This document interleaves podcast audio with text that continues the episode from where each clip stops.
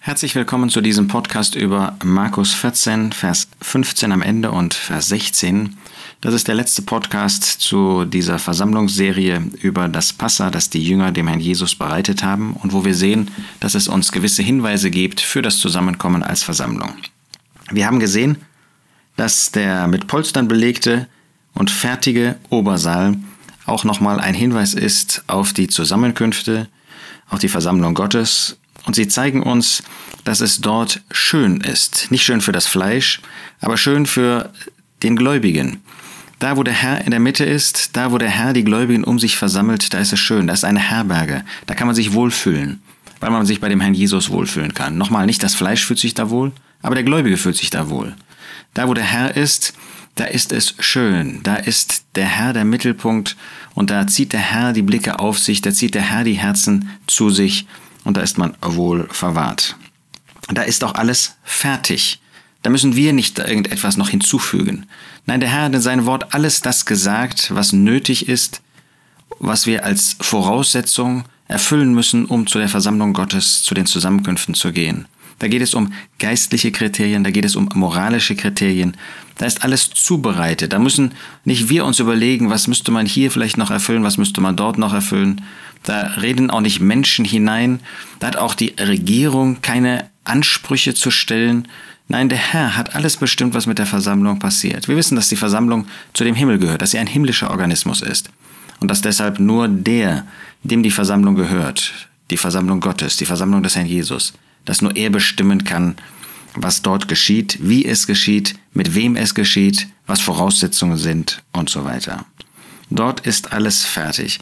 Das heißt, der Mensch muss einfach nur das, was Gott bereitet hat, was Gott in seinem Wort uns gezeigt hat.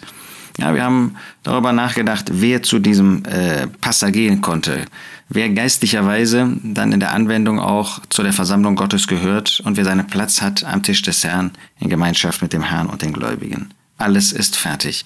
Das, was wir tun müssen, ist einfach hinzugehen. Das, was wir tun müssen, ist einfach das zu lesen, was der Herr uns zeigt in seinem Wort, um das dann auch zu verwirklichen. Und dann heißt es am Ende von Vers 15, und dort bereitet es für uns. Sie sollten also da dieses Passa zubereiten, aber nicht für sich, nicht äh, für den Herrn allein, sondern für uns, für uns alle. So ist das auch in der Versammlung Gottes. Da ist alles fertig zubereitet. Und jetzt kommt es darauf an, dass wir dort dann hingehen. Dass wir das, was der Herr fertig zubereitet hat, das, was der Herr uns in seinem Wort gezeigt hat, schlicht verwirklichen. Dort bereitet es für uns. Dann nehmen wir jeden auf, den der Herr aufnimmt. Da lassen wir jeden außen vor, den der Herr außen vor lassen muss. Da sind wir solche, die einfach das verwirklichen, und zwar für alle, die nach den Gedanken des Herrn kommen möchten, alle, die Gemeinschaft haben dürfen nach dem Wort Gottes, sie haben dort ihren Platz. Und seine Jünger gingen weg und kamen in die Stadt und fanden es, wie er ihnen gesagt hatte.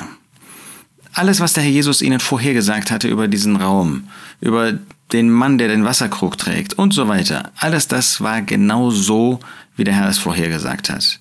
So dürfen wir auch heute davon ausgehen, dass wenn der Herr sagt, da wo zwei oder drei versammelt sind in meinem Namen, da bin ich in ihrer Mitte, dass das genauso möglich ist, dass es da keine Abstriche zu machen gilt.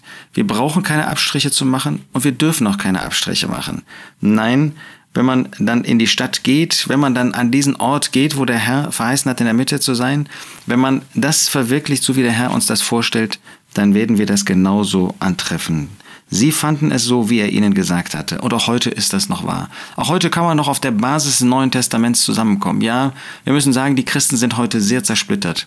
Wir müssen zugeben, dass es viele verschiedene Wege gibt, dass es viele verschiedene Gemeinden gibt oder Versammlungen gibt oder Kirchen gibt, die nebeneinander und nicht miteinander zusammenkommen.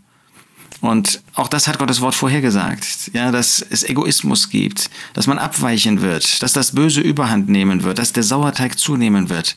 Das hat Gottes Wort vorhergesagt. Aber er sagt uns, tu, tut dies zu meinem Gedächtnis, bis ich komme. Ihr werdet den Tod des Herrn verkünden, 1. Korinther 11, bis ich komme. Das heißt nichts anderes, als dass auch heute das noch möglich ist. Heute noch auf der Grundlage, auf derselben Grundlage, auf der die ersten Apostel, Apostelgeschichte 2, Apostelgeschichte 4 zusammengekommen sind und sie fanden es, wie er ihnen gesagt hat.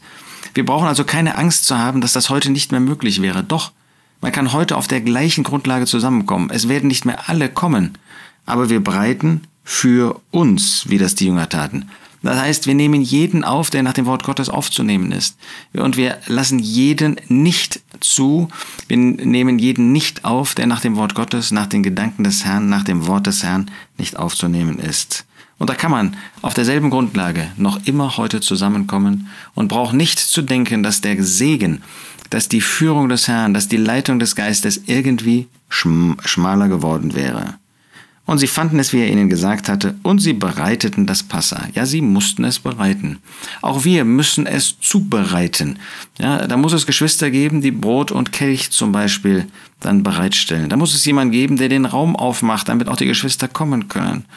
Ja, es geht nicht um die Temperatur, aber auch das ist natürlich etwas, äh, dass der Raum dann auch einladend ist. Nicht für das Fleisch, aber dass Menschen auch kommen wollen, dass sie eine Freude haben, dann auch zu diesem Zusammenkommen zu gehen.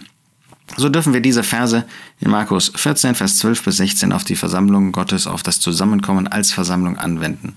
Wollen uns an sein Wort halten, dürfen dieses Bewusstsein haben, diese Zuversicht haben, der Herr ist auch heute in der Mitte der zwei oder drei, die in seinem Namen, das heißt nach seinen Grundsätzen zusammenkommen.